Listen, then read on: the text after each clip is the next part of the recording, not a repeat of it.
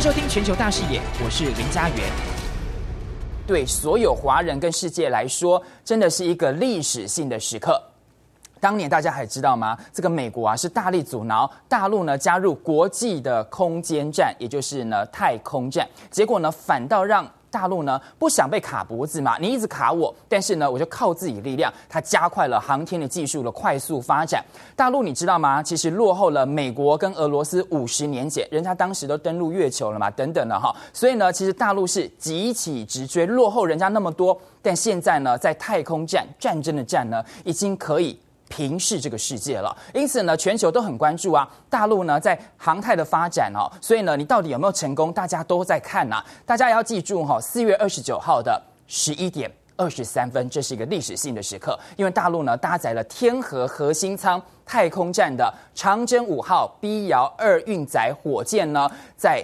南海的文昌航太发射场成功发射了，这代表什么意思呢？代表大陆的太空站呢，也就是大陆翻译的空间站呢的这个建造进入了全面实施的阶段。我们等等一起来见证这个历史性的一刻。很多华人都相当感动啊，因为来包括的是大陆国家主席习近平呢，特别来致电祝贺呢天河核心舱的太空站。能够发射成功，还说呢，这是中国迈向航太强国的重要工程。此外呢，在这一次的发射任务当中，央视啊还特别直播了载运火箭飞跃的过程。哎，这个直播很厉害了哈！直播什么意思？大家去想一想。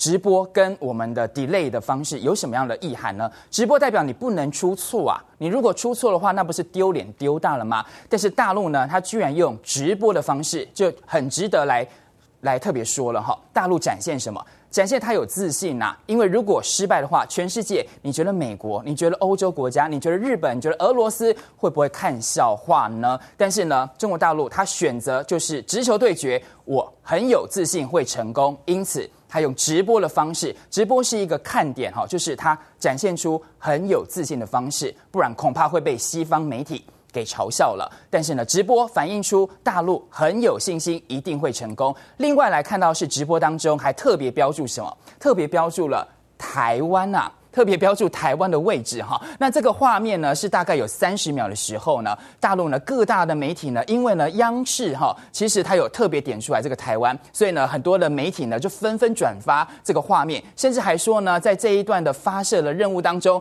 台湾省啊可以说是拥有最佳的视角了。你看到哈，大陆将自己拥有所谓自己的太空站，有没有觉得很骄傲呢？觉得骄傲的加一，觉得还好的加二。你看到大陆哈拥有自己的太空站，即将要拥有了，你觉得很骄傲的加一，觉得还好的加二，我们一起来子平聊聊。而且呢，什么叫做太空站呢？也就是大陆说的空间站，它其实简单来说哈，就是呢在太空呢盖房子，在太空盖房子是最简单的譬喻了哈。那这个难度有多高啊？你想想哈。我们呢，盖房子要有建材啊，要水泥啊，好等等东西哈，在地球上盖呢，已经算是蛮简单的嘛。但是呢，你到太空站去。盖这个房子，你光把这个建材运送到太空，就难度非常高了嘛，哈，所以呢，它有很大很大的一个限制，所以呢，才会让大家说呢，大陆昨天成功发射了天河核心舱，这不只是整个大陆的太空站的指挥控制中心哦，你知道吗？这还承载了什么？这个太空站呐、啊，是打造。地基的一个关键作用。那根据呢中国载人航空的工程办公室的说法，接下来大陆还有一步骤一步骤呢。接下来呢，大陆要密集的怎么样？航天开发的发射任务，包括来看到两次的太空站的实验舱段的发射，以及四次的货运的飞船，还有四次的载人飞船的发射。在明年呢，要完成太空站的一个在轨建造。所以呢，在明年的时候，大陆就会拥有自己的太空站。太空站呢，就是太空当中的房子。我们在看电影当中都觉得很炫很酷，在太空当中工作的大陆即将要有了。那所以呢，等到这个太空站建好了之后呢，大陆的航空员呢、航天员就可以入住在那边，那大概是三个人左右，那最多可以达到六个人，就是我们常在电影里面看到的这个场景。那接着呢，大陆就能怎么样？有各项重要的太空的实验啊，推动大陆的航天发展走向呢更高更远的地方。其实未来呢，打仗的时候。太空这一块呢，也是兵家必争之地。所以中国大陆已经突破了卡脖子，你美国怎么卡，它就是能够突破。而值得一提的是呢，大陆太空站呢，至少可以运行多少？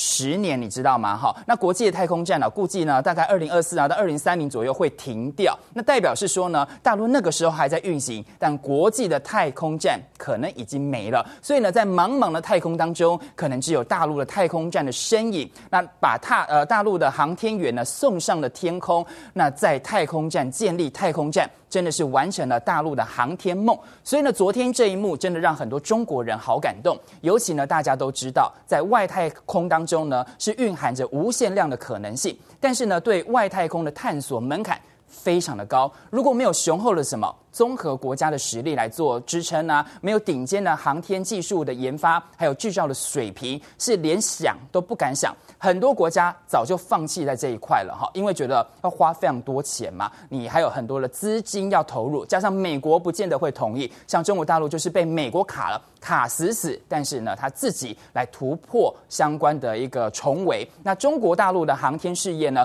能够在西方怀疑跟孤立下取得今天这样的成绩，格外引发了讨论。尤其当年呢，美国可是大力阻挠大陆加入国际空间站呢。哈，我们来看到哈。美国呢，百般阻挠大陆加入所谓的国际太空站。我再说一次，国际太空站。说到了国际，那为什么中国大陆不能加入这个国际太空站呢，它就很有政治上的意涵了嘛。它排除了大陆加入国际太空站，那是一个这个我们来先介绍一下什么叫国际太空站哈，那就是这个呃长这个样子哈。那它其实呢是一个靠近了地轨的一个地轨道上的执行的科研的一个计划的设施，是人类历史上的第九个载人的太空站。那太空站的主要工作呢或功能是在做什么？微重力的环境下进行研究实验室。它研究领域包括什么？像生物学啦、物理学啦、天文学啦、地理学、气象学等等的。那目前呢是这五个国家或者是地区合作运转的。好，因此呢就是五张门票，但是不给中国大陆。但是呢，中国大陆也抢下了第六张的门票，就是这五个国家之外，中国大陆自己来，所以才会说那么那么的一个重要哈。那这五个国家目前是哪五个呢？包括了美国国家。航空暨太空总署，大家都知道哈，还有俄罗斯的联邦太空局，以及呢日本的宇宙航空研究开发机构，以及加拿大的太空局。再来看到是欧洲的太空总署。那欧洲不是每一个国家都有加入，所以他们呢有些有加入，有些没加入，叫欧洲的太空总署。这五张门票是目前的国际太空站，但是呢，美国呢都。不让大陆来加入，因为大陆曾经也说，我也想加入这个国际太空站的建设的意向啊。不过美国就说，哎呦，有一些政治的原因啊，反对中国大陆加入啊，甚至还说哈，你中方资金啊，技术不足啦，好多好多的障碍，设下一堆障碍，最终呢就没有让中国能够提交申请嘛。但是呢，百般的阻挠，反而呢让大陆决定要怎么样？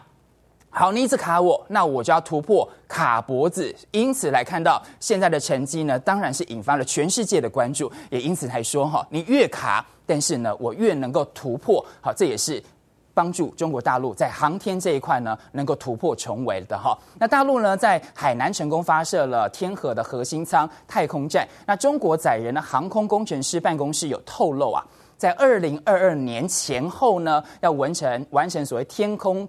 天宫的太空站的在轨建造，以及呢之后啊还要将呢发射巡天的太空望远镜。好，我们一起来介绍这个太空望远镜呢，还要跟天宫的太空站共轨飞行。我们首先来说呢，预计在二零二二年完成的天宫太空站，目前呢规划了三个舱的阶段。第一个呢就是我们刚刚说的，刚刚已经发射，在昨天发射的。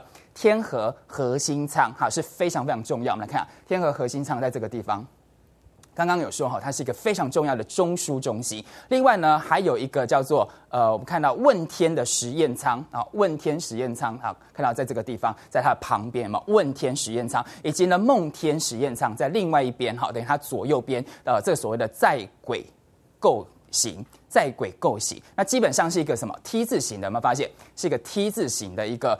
结构好，那 T 字形的结构的两侧有没有看到这两侧？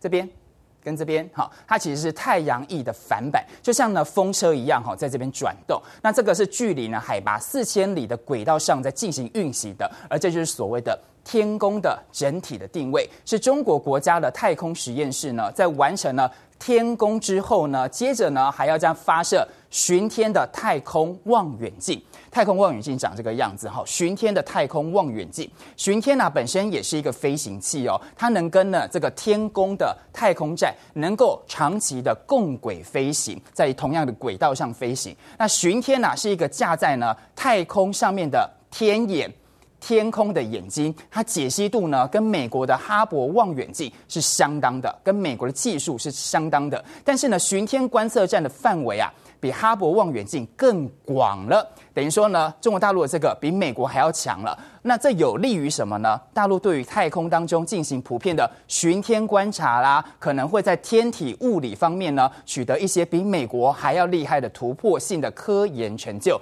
而且呢，这个巡天呐、啊，可以短期的停靠在怎么，在天宫这个地方，好。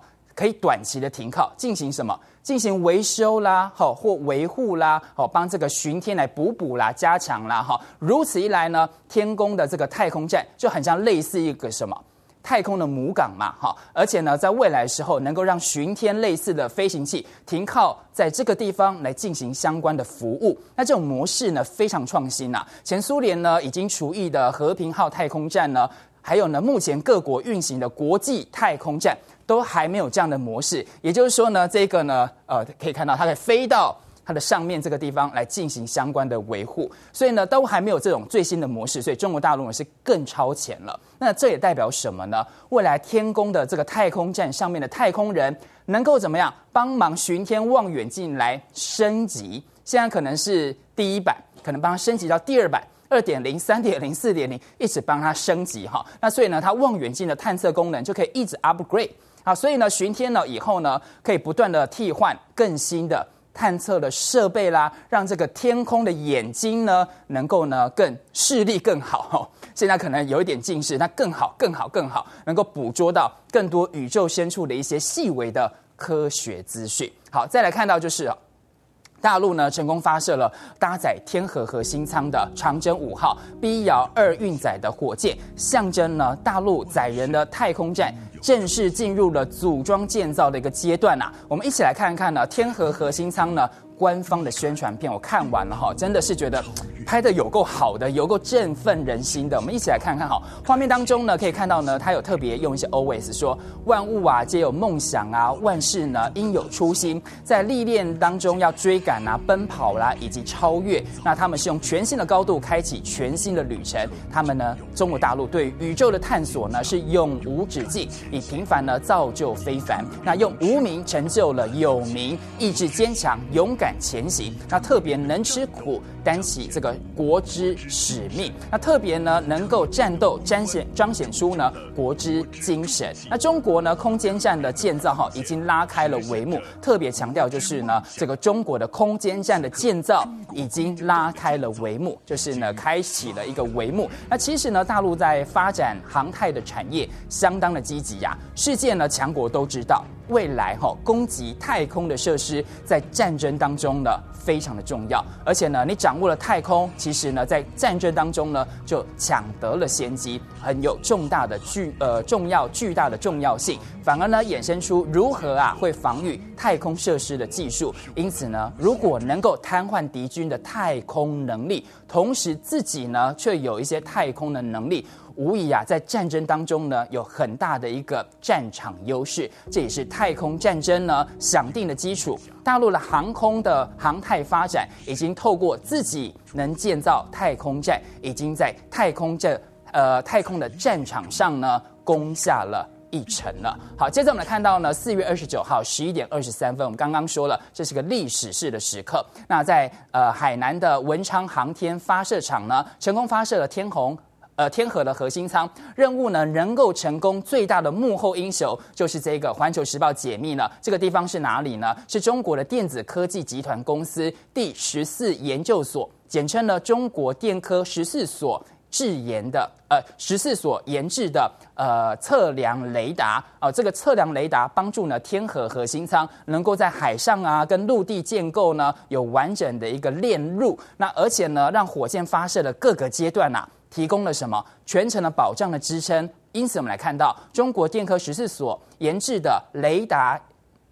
遥测综合测量系统呢，是大陆的首部的大口径的雷达，而这个雷达啊，突破了好多的关键技术。那其实呢，在水平呢，是国内领先了，尤其呢，是承接了火箭轨道的测量任务，实现了对火箭呢进行精密跟踪，同时承载了火箭遥测信号接收跟解调的工作。所以啊，对于长征五号 B 遥二运载火箭的安全飞行有非常非常重要的意义，而且呢，从两弹一星呢到载人航天到探月工程，中国的航天事业呢不断的飞呀、飞向高度，而且呢，中国电科十四所研制的精密测量雷达，测量精密度呢越来越高，而中国电科十四所是中国雷达工业的发源地，是国家的诸多新型的高端雷达设备的创始者，也是呢最大量的。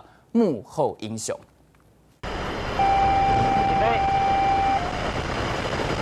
十一点二十五分，长征五号 B 遥二运载火箭搭载太空站天河核心舱，从海南文昌冉冉升空。其中飞越台湾上空时间持续了数十秒之久，直到顺利与火箭分离，指挥中心现场响起如雷掌声。这次发射的天河核心舱是大陆首座太空站主体，由节点舱大小柱段、后端通道和资源舱组成，每个舱段规模为二十吨级，并作为太空人科学研究和起居生活的空间。为了让未来三名太空人能长期在轨驻留，天河相当宽敞舒适，除了每个人都能拥有含专用卫生间的独立套房，还设计了餐厅和运动锻炼区，整体长度达十六点六公尺，超过五层。层楼高，最大直径四点二公尺，是地铁车厢的一点五倍，堪称是太空豪宅。舱内甚至有先进的 WiFi 通讯技术，可与地面联络，零时差。大陆规划明年陆续发射两个实验舱，物资人员和天和对接，预计在二零二二年底完成第一座太空站天宫的建造，不让美俄专美于前，在太空争霸上一较高下。记者综合报道。更多精彩内容，请上中天 YT 子皮全球大视野观看完整版，也别忘了订阅、按赞、加分享哦。